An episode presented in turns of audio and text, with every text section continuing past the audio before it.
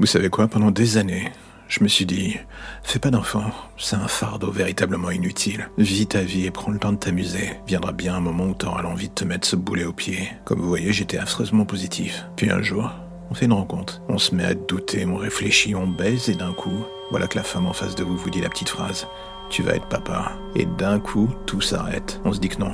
Elle nous raconte des blagues.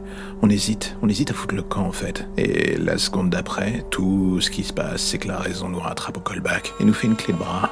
On est père. Ça y est, l'autre que l'on était ou qu'on l'on faisait semblant d'être pendant toutes ces années, bah il a foutu le camp. Et du coup, on accepte ce défi. On s'y fait bien mieux qu'on ne pouvait y penser. Et l'on finit même par aimer ça. Elle, cette chose que l'on n'arrivait pas à définir le jour de sa naissance. On en est devenu gaga. Et avec les années qui passent, on se rend compte que l'on a l'impression d'avoir pris trop de temps avant de sauter le pas. Elle est là sur la plage à jouer comme si de rien n'était. Le monde n'a pas d'importance pour elle. Et au fond de vous, en la regardant, vous voudriez bien partager cette légèreté. En même temps, votre job désormais, c'est juste de faire en sorte de la préserver, elle.